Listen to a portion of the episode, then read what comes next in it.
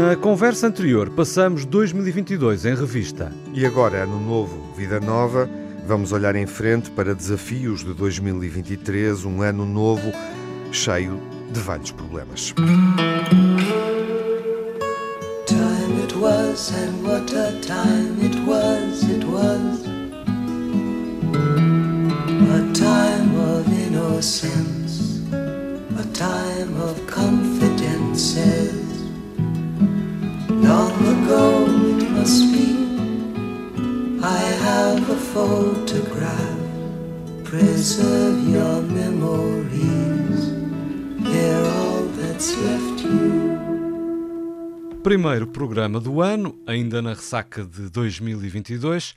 Ano novo, velhas questões, da pandemia à guerra na Ucrânia, das alterações climáticas à instabilidade política no país. Abrem-se novos ciclos, é certo, no Brasil, por exemplo, mas muitos dos temas que dominaram o ano passado transitam sem resolução para este 2023. Caso do descontentamento no Irão, dos dramas migratórios e do abundante e transversal desrespeito pelos direitos humanos. Sem esquecer o que se passou no ano velho, perspectivamos este novo ano à luz de velhos e novos desafios, as tensões geopolíticas, a crise energética, a inflação, a subida do custo de vida, a recessão à vista, a estratégia de aumento das taxas de juro, no campo social, a dificuldade das famílias em pagarem rendas, aceder à habitação, à saúde e à educação, a execução do Plano de Recuperação e Resiliência em Portugal, as dificuldades do Serviço Nacional de Saúde. Enfim, não faltam problemas.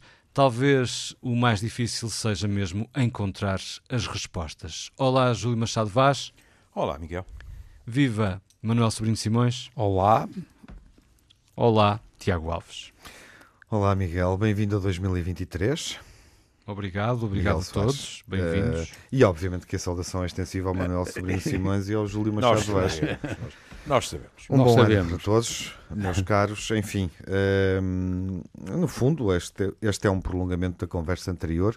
Uh, poderemos retomar uh, os nossos encontros, olhando para aquilo que nos preocupa, inquieta ou inspira no novo ano, olhando até para personalidades que tenham marcado 2022 e possam, através da ação concreta, uh, mudar o rumo dos acontecimentos. Vou ser ligeiro e colocar a questão uh, desta forma neste novo ano. Uh, Manuel, para quem é que podemos olhar ou para que factos é que devemos olhar com preocupação, expectativa e com a mesma questão extensiva ao Júlio? Com esperança. Com esperança. Vamos por aí. Eu sou, eu sou um pessimista e eu, eu, tenho medo de tudo pá, e esta porcaria não está bem, quer dizer, portanto não é nenhuma novidade.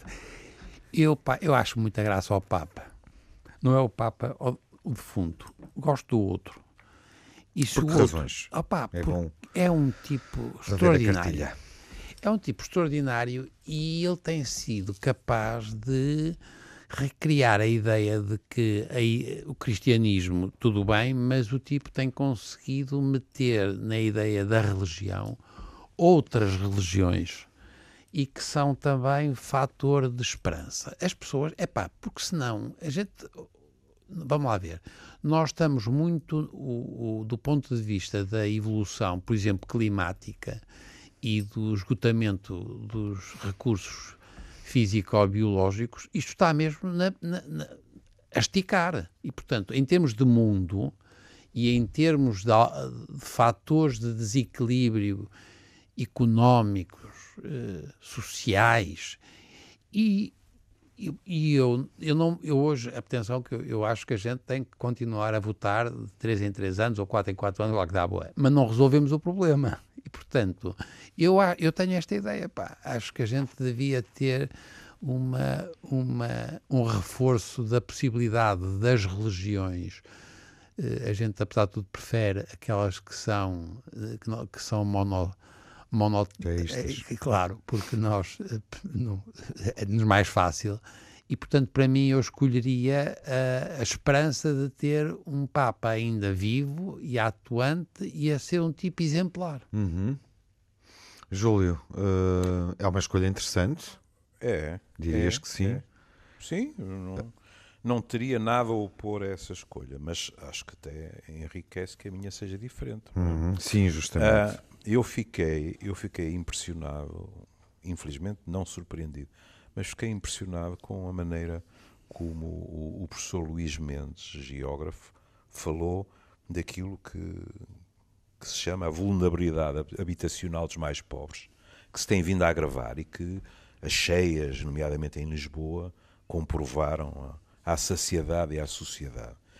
E aproveitando o facto de que passámos a ter um Ministério da Habitação, isto é um velhíssimo problema deste país. Uhum.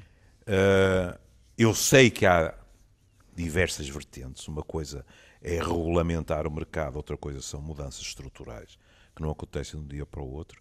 Mas pronto, quer dizer, eu gostaria de dizer que tenho esperança que desta vez, porque há trabalho feito para trás, como aliás o, na antena com, com, o António Jorge houve pessoas a salientar, né? Gostaria que de uma vez por todas isto fosse um, um desígnio nacional, porque perdemos anos, anos e anos, a situação é muito má e o que é que há de tão básico como a habitação? Por exemplo, nós temos números, de, numa edição, aliás, um, da Ordem dos Médicos. Vejam, por exemplo, em relação uh, às crianças com menos de 12 anos em 2019 cerca de 25,8% vive numa casa em que o telhado deixa passar água, uhum. as paredes, fundações e chão são úmidos e os caixilhos das janelas ao chão estão apodrecidos. Quase 13% não têm a casa adequadamente aquecida. E 9,2% não têm luz suficiente no alojamento. 15,5% vivem em alojamentos sobrelotados e poucos a continuar com os números, não é? Uhum. Ora, isto, até em, a minha preocupação foi como cidadão, mas até em termos de saúde, isto é uma situação que, obviamente, tem que ser enfrentada. Tu referes aí a questão da habitação associada Sim. diretamente à questão da saúde? Sim, mas não só. É, Há a que questão é... da justiça também. É? A questão da justiça, sabes o que é que Pô. está a soar na minha cabeça? O quê? Tu sabes, a paz, o pão, Queres continuar? A habitação. Saúde e educação. E o é? Serginho. claro, eu sabia que tu ias gostar de ouvir isto. Isto era a música para os teus ouvidos. Quase que, quase que poderíamos colocar agora, ficava bem. É. mas, mas é muito interessante, porque eu, eu estava a ouvir-te e acompanho-te uh, estava a pensar numa, numa questão, na questão que que também tenho discutido uh, de uma forma mais, mais privada, mais particular, Uh, e olhando para, para o tema liberdade do Sérgio Godinho uh, e para algo que era essencial, que ele também reclamava, obviamente, nessa, nessa canção, dizendo que só há liberdade a sério quando houver, lá está. Uhum. Meio século depois do 25 de Abril. Não sei se me acompanha, Júlio, gostava de te ouvir sobre isso, e o Manuel também, uhum. mas uh, a ti primeiro, porque colocaste essa questão como uma questão interessante, determinante para resolver desde já e, e tarde. Uh, eu diria que uh, os requisitos da liberdade, cantada por, por Sérgio Godinho, desses cinco requisitos, aquele onde o Estado português está a falhar é justamente o da habitação. Acho que sim, não, não quereria estar a estabelecer uma hierarquia, não é? Mas acho que sim. É agora Porquê é que tens medo podíamos... de estabelecer uma hierarquia? Porque, porque não tenho os conhecimentos suficientes para isso. Porque no verso está a saúde? Uh,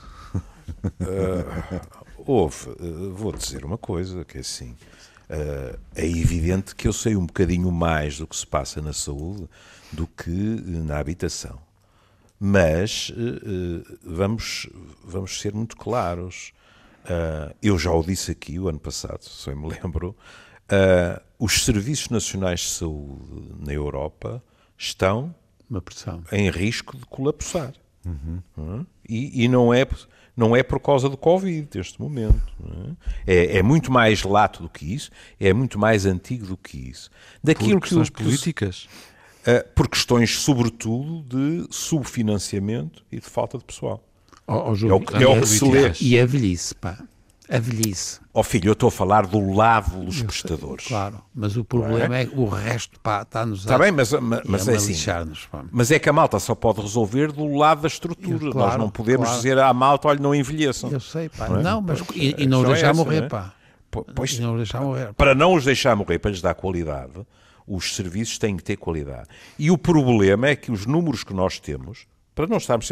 E aliás, eu lembro-me que, que disse isso quando, quando falámos para não estarmos sempre centrados em Portugal, parece que é quase má vontade. Claro que, sobretudo eu e tu, eh, temos algum conhecimento disto. Mas isto é uma, uma questão mais geral. E, por exemplo, Inglaterra é caótico. Neste momento, por exemplo, os números ingleses de a percentagem enorme de gente que, porque não consegue consultas, se automedica, vai buscar à internet ou ao vizinho, é assustador. Uhum. Pronto. Agora, mas isto está a acontecer eh, agora Porquê? Como diz o Manuel, porque temos uma população europeia muito mais envelhecida e, portanto, a procura aumenta? Ou, eh, Mas não só, aqui... isso é evidente, isso é transversal, Sim. penso eu, não é? Uhum. Mas depois outras questões, por exemplo, daquilo que eu tenho lido em Inglaterra, eh, é claro que isto pode ser um, uma arma de arremesso político, mas há uh, numerosas organizações a dizer que os governos conservadores têm tido um sistemático subfinanciamento. Depois há a questão dos salários, em que tem havido uma fuga constante de profissionais. Mas depois há outras questões que são interessantes e que nós voltaremos a elas, que é como é que se organizam hoje para enfrentar novos problemas, como o Manel apontou, a questão do envelhecimento, não pode ser a velha estrutura dos, até vou dizer mais, de uma forma mais lata, não podem ser as formas uh, velhas dos sistemas de saúde a conseguirem uh, fazer frente aos novos problemas. A organização tem que ser diferente. Aliás, não estou a fazer publicidade a ninguém, se repararem, já há sinais uh, do Dr. Fernando Araújo que vão no sentido de quê? De melhorar a articulação e de deslocar, digamos assim, na medida do possível. Nós agora estamos em registro de sobrevivência, depois é preciso planear para o futuro. E, na medida do possível, tentar que sejamos menos hospitalocêntricos para sobreviver. Claro. Mas depois é preciso planear e, para viver. É e Manuel, nós se calhar também estamos, obviamente, aqui eh, perante um novo paradigma. Nunca tivemos tantos hospitais privados como agora, se calhar nunca tivemos tanta exigência para com a nossa própria saúde como agora. Mas eh, podemos estar aqui a assistir a uma espécie, perdoem-me a expressão, de americanização de, dos está. serviços de saúde ou dos sistemas de saúde uh, na Europa? É, é verdade que está, está a acontecer isso, o, o que é péssimo porque o sistema americano, do ponto de vista da eficiência, é péssimo. Portanto, não para os tipos muito ricos, mas para a média das pessoas, o sistema é mais caro e muito pior que a Europa. Qualquer, qualquer país da Europa, mesmo estes fraquinhos, são melhores que os americanos em termos do custo-benefício porque a América é extraordinariamente cara e é, é, um, é obsceno, é obsceno o custo. E, portanto, o, o, o Júlio tem razão, há um problema de organização. A primeira coisa, ainda bem, nenhum de nós disse aquela coisa, precisamos de ter mais médicos, pelo amor de Deus, uhum. pá. Não, não continuem a dizer que nós precisamos ter mais médicos. Nós temos um número mais que suficiente de médicos. Nós temos que ter é os médicos bem distribuídos, organizados de uma forma que os tornem mais eficientes e articulado com muito maior número de pessoal que acompanha outras profissões, como por exemplo a, a, a enfermagem e a psicologia e os técnicos de saúde, etc. Nós precisamos, mas precisamos muito de manter a qualidade dos médicos e a qualidade dos enfermeiros e a qualidade dos psicólogos. Nós não podemos resolver as coisas aumentando o número. E, portanto, eu acho que é ainda bem que nenhum de nós se meteu nisso. E tu disseste muito bem, nós precisa, eles precisam de ser melhor organizados e não podem ser é sub, subfinanciados mas do ponto de vista prático, e também como tu dizes muito bem, nós não precisamos de mais hospitais, pelo amor de Deus. E é estranhíssimo. De resto, todos nós, portugueses, ficamos espantados. Como é que há tantos hospitais privados e há, continua a fazer hospitais privados num país muito pobre e com dificuldades enormes de resolver coisas muito básicas, como, por exemplo, a alimentação e a energia. E, portanto, há aqui, como tu dizes, Miguel, há aqui um exagero do valor da, da medicina privada, porque até agora o sistema tem permitido, muito à custa do contribuinte, porque grande parte da medicina privada portuguesa é paga pelo contribuinte, por exemplo, a ADSE, e. Portanto nós temos que rapidamente também perceber o que é que temos que fazer à ADSE para tornar o sistema menos desigual, porque é caríssimo, e está a ser uma forma de manter os hospitais privados pagos por todos nós. E, portanto, eu não tenho, eu, por exemplo, sou muito a favor de manter a medicina privada e a medicina social, porque é crucial em todos os aspectos, não é só para ser suplementar, é porque é fundamental em muitos aspectos, mas não pode ser à nossa custa. E para já está a ser à nossa custa. E tínhamos, se calhar, condições políticas uh, de exceção uh, por, por um, haver uma maioria absoluta. Não estou agora a discutir se é maioria absoluta desejável para o país ou não, não, não, não entro nessa discussão, mas um, havendo uma maioria absoluta, uh, há, por norma, estabilidade política, que é aquilo a que eh, não parecemos estar a assistir, pelo menos nestes primeiros tempos de, de mandato em Maria Absoluta. Eu, eu, gostei do teu Gostaste da minha ginástica? Ah, sim, sim. Por, foi bom, por foi norma, bom. Foi por bom. norma é Parece... muito bom. Não, é ele fez bom, muito bem. Olha que eu fiquei ah, espantado. Sim, sim, sim, eu ouço, ouço, de manhã, quando vou de manhã para o São João. Sim, epá, é aquela, ele é bestial. Ele, e é, é, muito educado, é elegante, para a frente e para trás. E agora foi perfeito. Porque Era nós... uma coisa que realmente se agradeceria em 2023. Claro era um bocadinho menos turbulência na maioria absoluta. É? Exatamente. É? E na saúde por maioria de razão. Na maioria, por, por maioria de razão, é verdade. Que, assim, portanto... E como é que olham para essa turbulência? Acham que as soluções encontradas uhum. vão garantir essa estabilidade? Estamos na ressaca uh, imediata desses acontecimentos? Ou complementando aqui a pergunta do Miguel, voltando ao ponto de partida, sinais de esperança para este ano, uh, enfim, uh, a governação desta forma em Portugal uh, é um sinal de esperança face aos desafios que, que, se colocam, que identificaram aqui, na área da saúde, de forma mais uh, desenvolvida, uh, mas referiram também aspectos relacionados com a pobreza. O Manuel há pouco salientou isso, a energia e, obviamente, a habitação, que mereceu uma observação mais alargada do Júlio. Uh, é uma esperança para nós uh, sermos governados assim em 2023, em função do que, do que fomos vendo ao longo deste primeiro ano de governo? Eu sou suspeito, não é? Porque quando falámos disso, eu disse logo que uh, não sou um adepto de maiorias absolutas. Acho que pensarmos, bom, porque um partido, seja qual for, tem uma maioria absoluta e isso é que vai dar a estabilidade, etc., é um sinal de minoridade democrática. Quer dizer, uma democracia tem que ser capaz de dialogar, sobretudo quando são uh, os grandes problemas da nação. Quer dizer, depois há muita coisa em que podemos envolver-nos em tricas. Oh, Júlio, desculpa só um, um, um parênteses. Diz. Até não deixa de ser irónico hum. que, aparentemente, isto é uma leitura se calhar muito superficial, hum.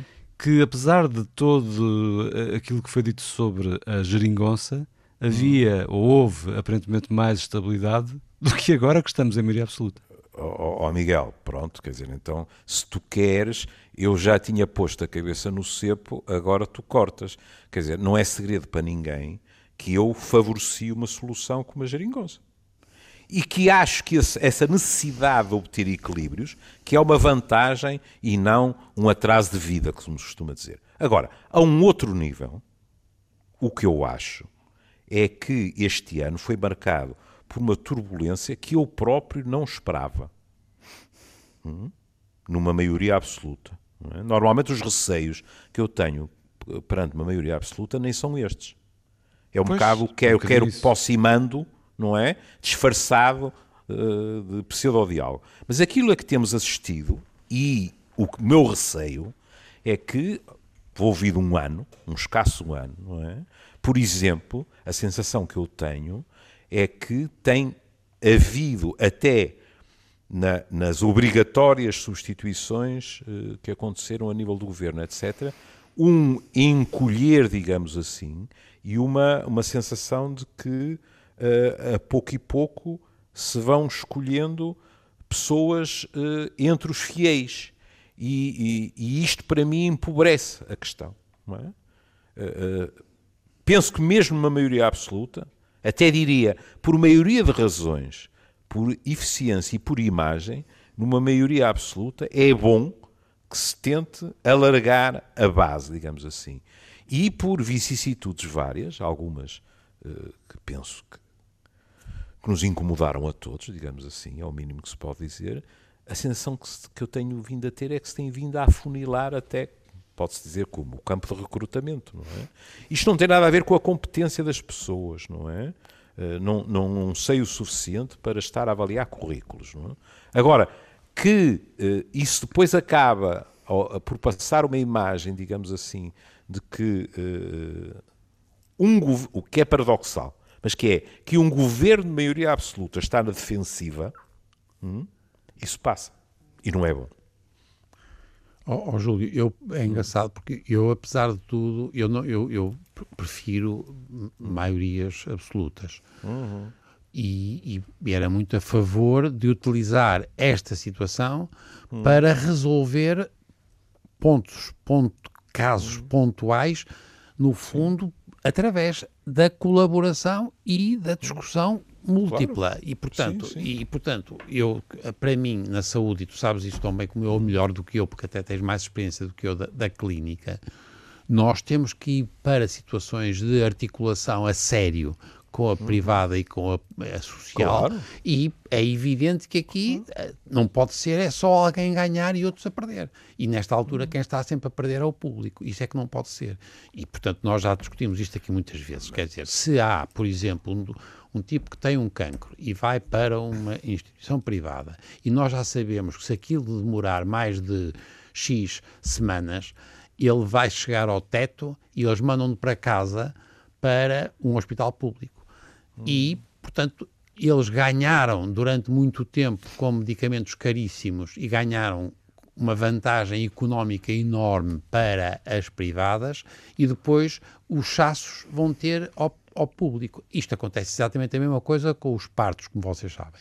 Os partos, se, estão, se as crianças nascem bem e tal, estão dois dias, é um sucesso e foi por cesariana e toda a gente fica felicíssima, se porventura a criança ao terceiro dia está mal, epá, chama-se o, o, o INEM e eles levam para um hospital público.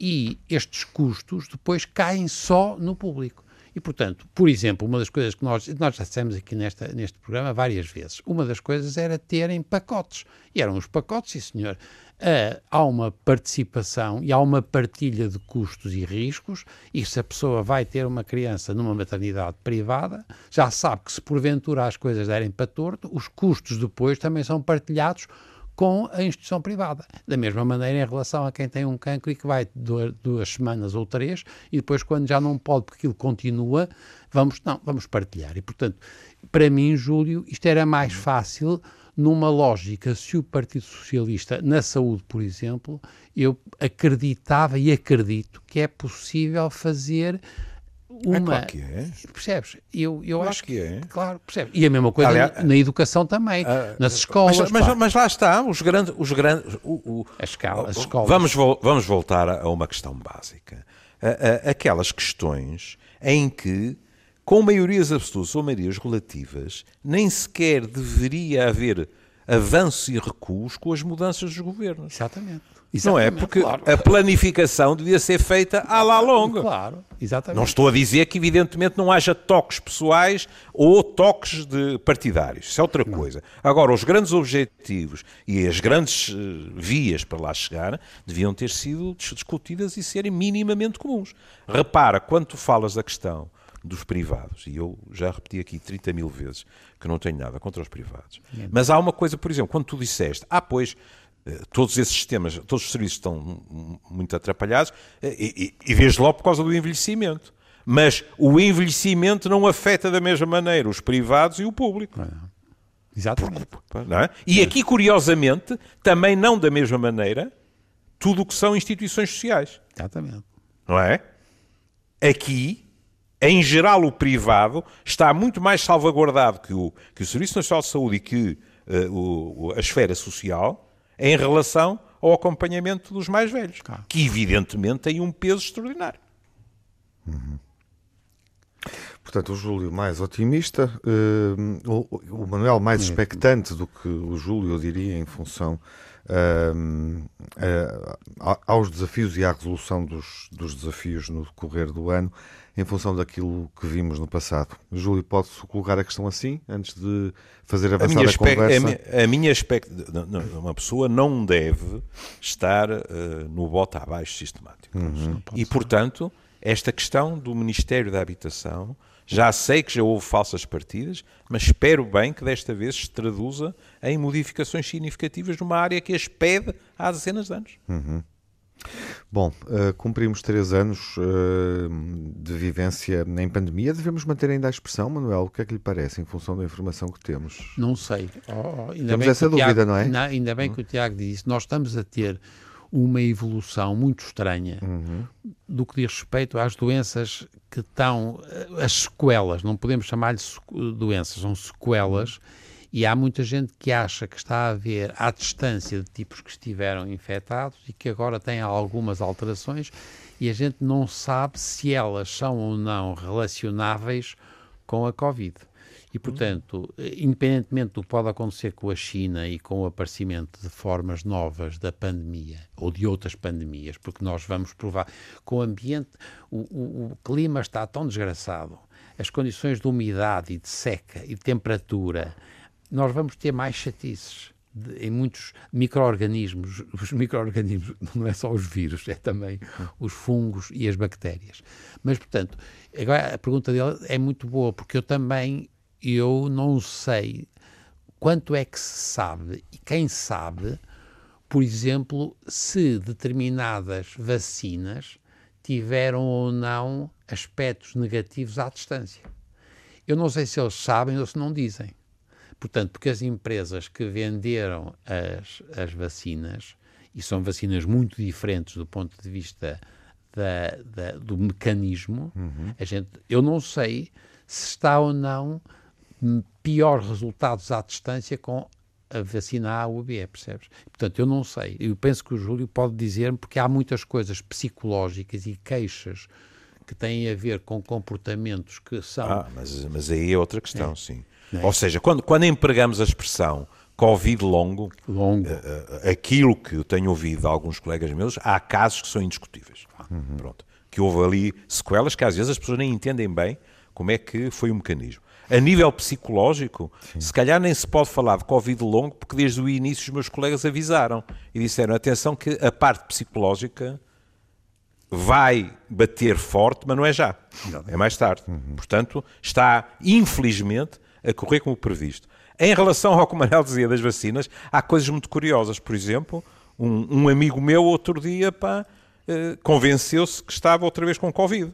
Só que foi eh, a estes testes que agora há e telefonou-me espantado. Sabes o que é que eu tenho? Não, tenho gripe A. E já ninguém falava na gripe A, mas continua a haver gripe A, como gripe normal, etc. Curiosamente, em termos de estudos, li um destes dias, um estudo que eh, abre uma, uma janela curiosa, que eu adoraria que fosse verdadeira, que é que diz aqueles, não tem a ver com Covid, os que estão vacinados contra a gripe estão mais protegidos contra uh, AVCs e coisas cá para cima do que os outros. Mas sabem, o, o Manela adora isto, sabem como é com os grandes números, não é?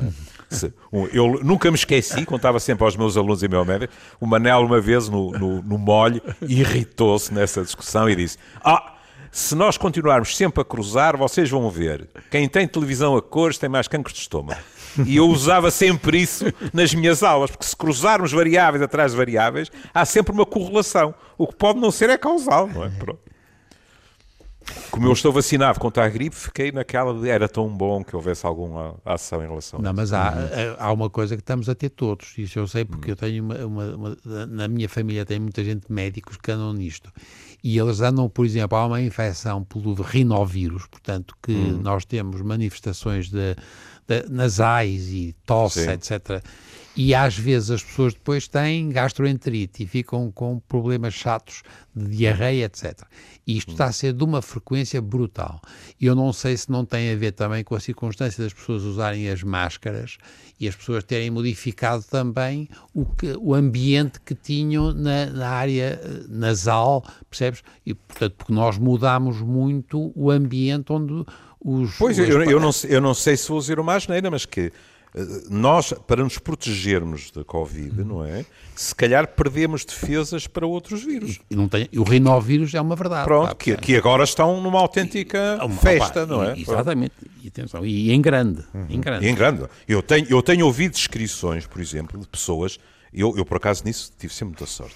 Uh, mas tenho ouvido descrições daquelas pessoas que têm sempre gripe no inverno e tal e tal, a queixarem-se que desta vez não deu é. mais forte, a febre é mais alta, etc. Pronto. Inclusivamente, tenho ouvido muito isto, bem pior do que o Covid que eu já tive. Exatamente. E estes são rinovírus. É. Não é gripar. São, é. são não, não, isto de gripar achei piada, é, é porque já não ouvia a expressão há uma data de tempo, não é?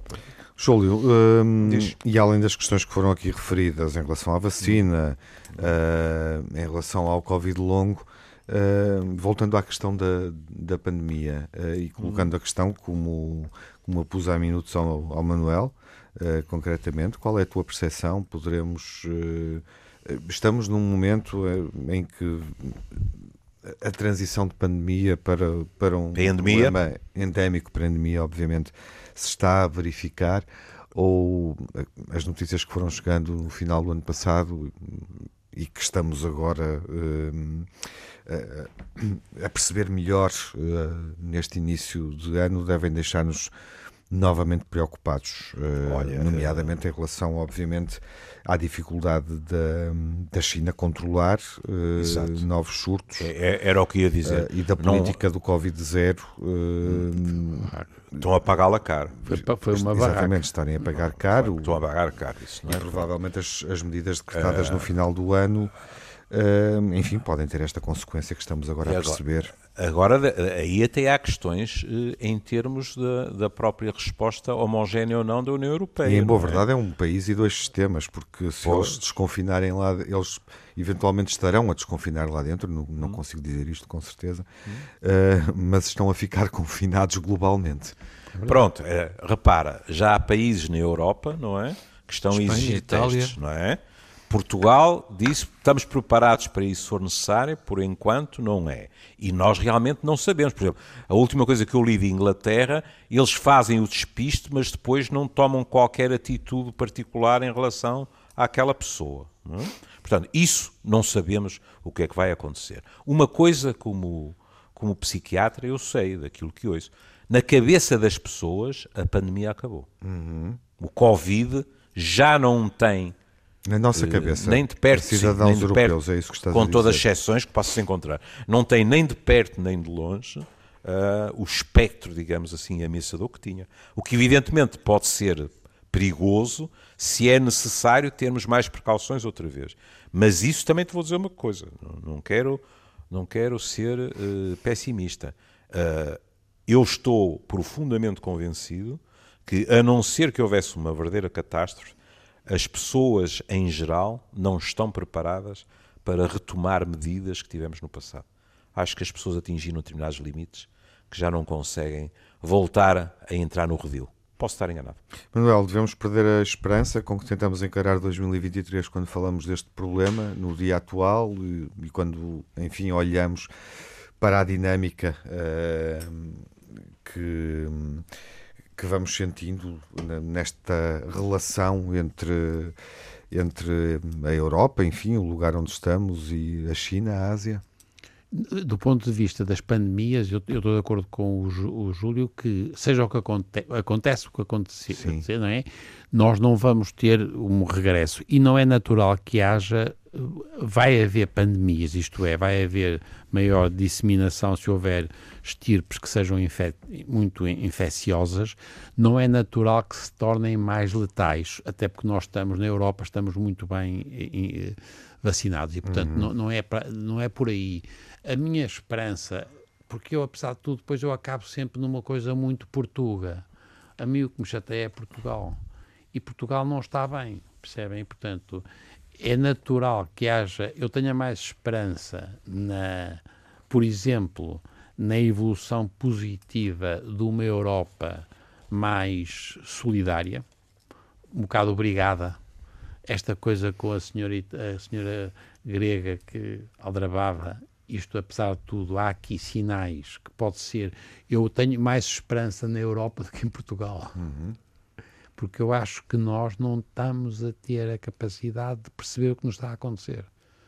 em termos agora, por exemplo, da saúde. Mas tenho esperança, porque agora fizemos modificações e como eu, já discutimos isto com o Júlio, como eu acho que haver uma, uma maioria absoluta e, e, eles dizerem que vão se manter durante quatro anos, é pá, vamos ver se realmente, se a gente consegue pegar, é pá, a saúde, a educação, a, o a, a habitação, exatamente. O excesso de mortes, não é? Vai ter que ser esclarecido. Mas, mas é muito, é verdade, Júlio, mas não é muito grande, percebes? E é verdade. Está bem. Mas quer dizer, percebes? É sempre coisas muito marginais, são muito fruto depois das pessoas começarem, em relação aos cancros também. Opa, não, não, quer dizer, nós, nós estamos equilibrados.